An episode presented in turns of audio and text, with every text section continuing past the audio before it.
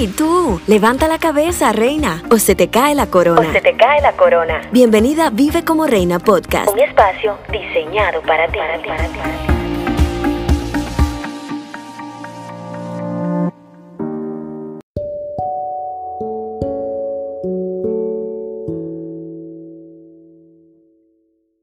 Hola, ¿cómo están? Dios les bendiga y bienvenidos a Vive como Reina Podcast. Señores, el último episodio del año 2023. Qué emoción, qué emoción porque llegamos hasta aquí. Qué bendición de parte de Dios el darnos la oportunidad de casi culminar este año. Señores, con esperanzas, con expectativas para lo que Dios nos traerá en el próximo, el 2024.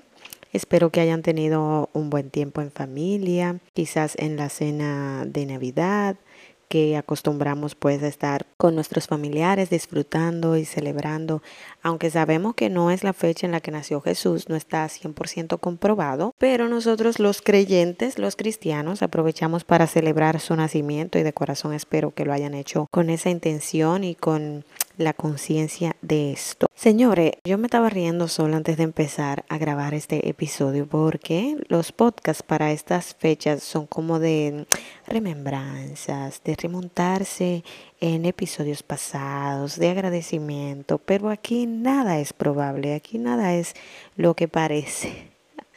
Y finalizando el año vamos a iniciar con un segmento que hace muchísimo tiempo quería implementar, pero no encontraba cómo. Y ahora fue hasta sin planearlo. Y es donde ustedes me mandan algunos comentarios, mensajes o piden alguna consejería. Y aunque no soy experta en nada, siempre lo digo, pues poderles dar mi punto de vista con una mira hacia la palabra del Señor, que es nuestro mapa y nuestro guía. Y me sorprendió muchísimo porque se pusieron pilas y aunque pensaba hacer varios, o sea, leer varios de sus comentarios, nos vamos a centrar en uno porque creo que hay que dedicarle tiempo e importancia para no mezclar la gimnasia con magnesia. Así es que los próximos, Dios mediante, estaremos compartiéndolos más adelante. Ya luego vamos a determinar si hacemos este segmento una vez por mes o cómo lo podemos realizar de acuerdo a cómo vaya también pasando o si va funcionando, si a ustedes les gusta la temática y así, porque la idea es bendecirles. Y hoy vamos a estar hablando de un tema que, aunque es muy frecuente, también roza entre el tabú en nuestras iglesias y es acerca de la inmoralidad sexual. A todos en las iglesias se nos habla muy por afuera. No me gusta generalizar, pero desde mi experiencia se nos dice no peques, no caigas en inmoralidad sexual, la masturbación es pecado, la pornografía es pecado, el sexo prematrimonial es pecado, pero poco se nos cubre em, las curiosidades o las necesidades que se nos van presentando con los años que es algo muy natural en nuestro cuerpo. Y alguien me escribió preguntando cómo puedo salir del pecado continuo que siempre caigo. Creo que he hecho de todo lo que está a mi alcance He orado, he renunciado, he ayunado, me he sacrificado, pero siempre vuelvo y caigo en lo mismo. Siento que si no pecara de esta forma estuviese bien con Dios. Y no hablo de la fornicación, sino de estos deseos desenfrenados que nacen del cuerpo. Y me encantaría definir qué es inmoralidad sexual de una forma muy llana y muy concisa. La definición de esto sería que es el mal uso a nuestro cuerpo, dígase prostitución, relaciones sexuales prematrimoniales, el adulterio, el incesto, la actividad homosexual, etc. La pornografía, la masturbación el adulterio y la inmoralidad caracterizan nuestra sociedad. ¿Cómo puede mantenerse puro un cristiano? ¿Qué hacer cuando ya nos hemos enredado en el pecado que según lo que nos dice esta persona es su caso. No solamente eh, ha estado seducido o seducida por la inmoralidad que caracteriza nuestra sociedad del día de hoy, sino que aparentemente ya está enredado en el pecado y quisiera saber cómo salir de allí. Aunque parezca imposible y aunque es muy difícil, sí hay una salida para esta práctica, ya que los que amamos a Dios, y esto lo digo por experiencia, y nos vemos involucrados en lo que es el pecado sexual, pues aunque lo cometemos, ciertamente es muy lastimoso, duele muchísimo porque en sí queremos hacer la voluntad de Dios y sabemos que esto no es agradable a Dios ni benéfico para nosotros. En otro episodio pudiéramos hablar de cómo la inmoralidad sexual, dígase la masturbación o el sexo prematrimonial, nos afecta de manera emocional y el por qué es pecado, porque no es pecado simplemente porque Dios, ah, Dios quiere que te espere a que te cases porque sí, no, tiene sus razones y podemos detallarlo en otro episodio. Si nos vamos a la Biblia en Primera de Corintios, el capítulo 6, versículos desde el 18 al 20, les estaré leyendo en la nueva versión internacional, donde nos da la salida a estas prácticas y es que huyan de la inmoralidad sexual. A mí me llama muchísimo la atención que en cuanto a tentaciones, en cuanto a pecado, el Señor nunca nos va a mandar en la palabra de que, mira, a ver, tú eres fuerte, tú eres fuerte y valiente, eres más que vencedor, no. La recomendación, y lo vemos en José y lo vemos en reiteradas ocasiones, y lo que nos señala la palabra, es que corra, que salga corriendo, que no quiera medir fuerza con el pecado. Y sigue diciendo Primera de Corintios 6 que todos los demás pecados que una persona comete quedan fuera de su cuerpo, pero el que comete inmoralidad sexual peca contra su propio cuerpo. Y este versículo es muy, pero muy conocido, que dice, ¿acaso no saben que su cuerpo es templo del Espíritu Santo? quien estén ustedes y al que han recibido de parte de Dios.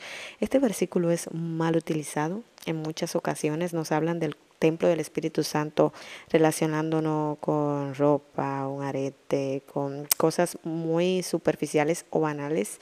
Sin embargo, la palabra aquí nos habla es acerca del adulterio y es muy puntual, es importante que lo sepamos en con qué está relacionado el que somos el templo del Espíritu Santo, que no solo utilicemos un versículo porque, ah, un versículo que hable del cuerpo para ver qué puedo hacer y qué no, no, es algo con lo que entiendo Dios es muy celoso y aunque aquí el tema no es lo que te puedas o no poner, es importante que entendamos los contextos en los cuales utilizamos la palabra del Señor para que puedan ser efectivas e intencionales. Y sigue diciendo que nosotros no somos nuestros propios dueños, que fuimos comprados por un precio, por tanto, debemos glorificar a Dios en nuestros cuerpos. Y si nos vamos a Mateo 5, 29, el Señor nos dice, y esto, guay, que voló mi cabeza y aquí están los tres puntos para poder abandonar lo que es la inmoralidad sexual. Jesús nos dice, por tanto, si tu ojo derecho te es ocasión de caer, sácalo, échalo de ti, pues mejor te es que se pierda uno de tus miembros y no que todo tu cuerpo sea echado al infierno. Y este versículo nos presenta tres indicaciones muy claras sobre cómo enfrentar el peligro del pecado. Si lo podemos clasificar en estas tres partes, ojo, es un versículo súper cortito, se ve sencillo a simple vista. Yo tengo una canción que habla al respecto, pero el poder desglosarlo es lo que nos da las pautas a seguir para entonces poder ponerlos por práctica. En primer lugar, nos dice si tu ojo derecho te es ocasión de caer. ¿Qué es lo primero que tenemos que hacer frente al pecado? Es estar conscientes de la situación. ¿Cuál es la situación en cuestión en esta parte? Que mi ojo derecho me es ocasión de caer. Debemos conocer el origen del problema. El Señor nombra el lugar donde se produce el pecado, que sería tu ojo derecho. Cuando miramos algo, en especial si es una tentación, lo hacemos con ambos ojos. Pero el Señor quiere mostrarnos aquí la importancia de definir con exactitud la fuente de esa tentación. Y para quedar libres del pecado de la impureza, debemos preguntarnos primero en qué preciso lugar se está infiltrando en nuestras vidas. Hace un tiempo yo predicaba de la desde dónde mira nuestra ventana, tomando en cuenta la cita o el pasaje bíblico que habla de los jóvenes hebreos, donde estaba Daniel, que aunque él se encontraba en un lugar donde adoraban a otros dioses, la palabra menciona que tres veces al día él abría sus ventanas mirando a Jerusalén. Y aunque él se encontraba en un lugar pagano, en un lugar donde, reitero, adoraban a otros dioses, sus ventanas abrían al lugar correcto. Sin embargo, hoy en día es importante que seamos intencionales y esta palabra yo sé que es la protagonista de cada episodio del podcast, pero es importante saber hacia dónde abrimos nuestras ventanas cada día.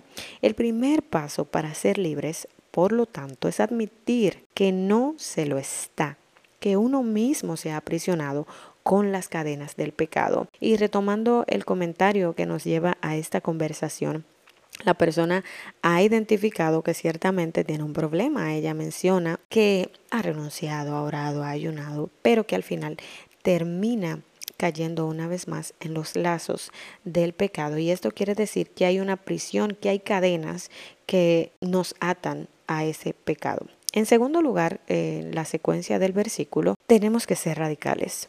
Y esto estremecía mi ser porque dice que te saques el ojo y lo eches de ti. Una vez que identificas que ese es el problema, sácalo, arráncalo de ti. Y aunque necesito resaltar esto, no es de forma literal. Tenemos que tratar con la fuente de nuestro pecado. Y por supuesto Dios no nos está diciendo esto eh, de forma literal.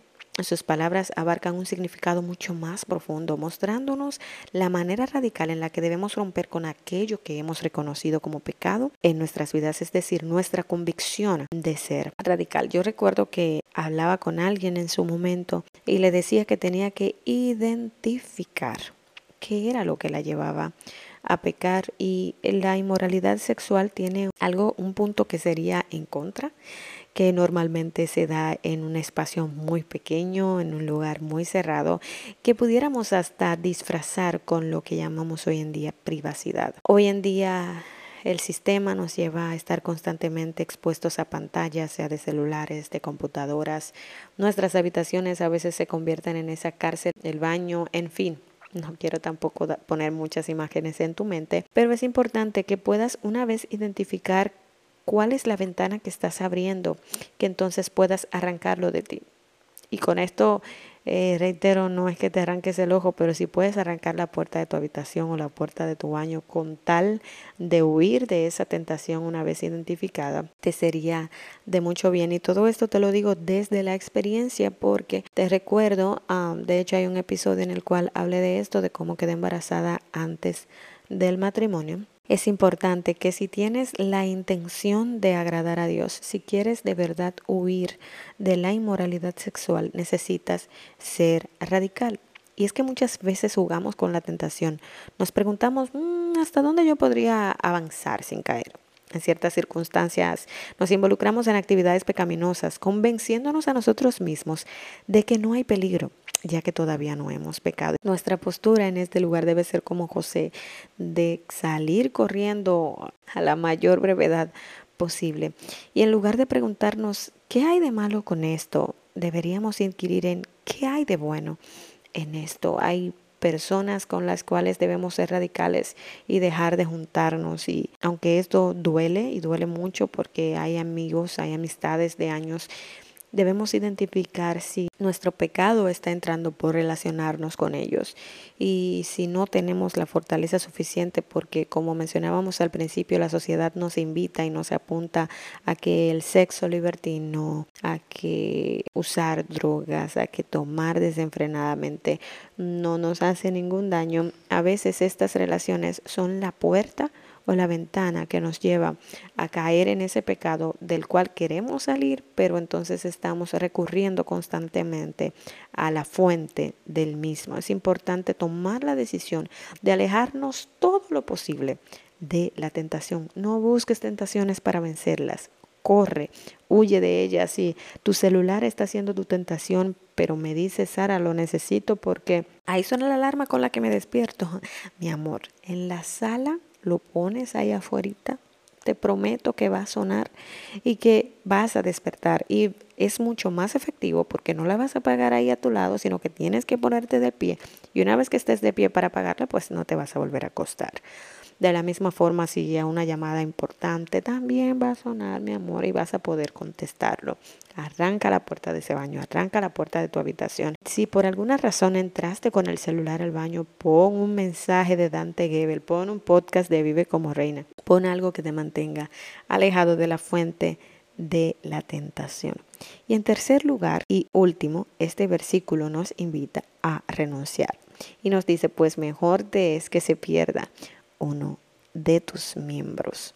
Es importante renunciar y aunque en el comentario que nos abre la puerta a este episodio, la persona que nos escribe nos dice que ha renunciado siento que hay que poner el orden de factores para que no influya de forma negativa en el producto. Necesitamos organizarnos, identificar porque a qué estamos renunciando si no identificamos el mal o el problema. Y renunciamos a ciertos lugares, objetos, cuando sabemos que un lugar es peligroso para nosotros, evitarlo. Renunciar no es solamente proclamar de, de renuncio. Cuando vemos en un trabajo que alguien renuncia es que deja de ir al lugar.